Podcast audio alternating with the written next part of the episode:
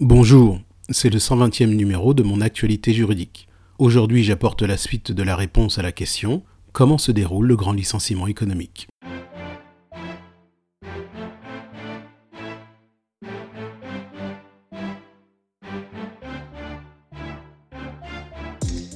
Hier, je parlais du licenciement économique de 10 salariés ou plus dans une entreprise dont l'effectif est de moins de 50 salariés.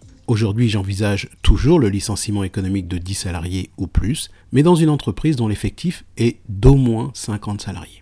Tout d'abord, au terme de l'article L233-32 du Code du travail, l'employeur doit mettre en place un plan de sauvegarde de l'emploi. Ce plan, que nous verrons plus en détail dans de prochains flash briefings, vise à éviter les licenciements ou à en limiter le nombre. Ensuite, l'employeur doit aussi réunir et consulter le CSE. Le CSE tiendra au moins deux réunions espacées cette fois-ci d'au moins 15 jours. L'employeur saisit le CSE du projet de restructuration et de compression des effectifs et lui adresse tous les renseignements utiles pour le projet de licenciement, à savoir les raisons économiques, financières ou techniques du licenciement, le nombre de licenciements envisagés et les catégories professionnelles concernées. Le délai du CSE pour rendre son avis varie selon le nombre de licenciements envisagés. Ainsi, lorsque le nombre de licenciements est inférieur à 100, le délai est de 2 mois. Lorsque le nombre de licenciements est compris entre 100 et 249, le délai est de 3 mois. Enfin, lorsque le nombre de licenciements est supérieur à 249, le délai est de 4 mois. Notez 3 points. Tout d'abord, le délai court à compter de la première réunion de consultation du CSE.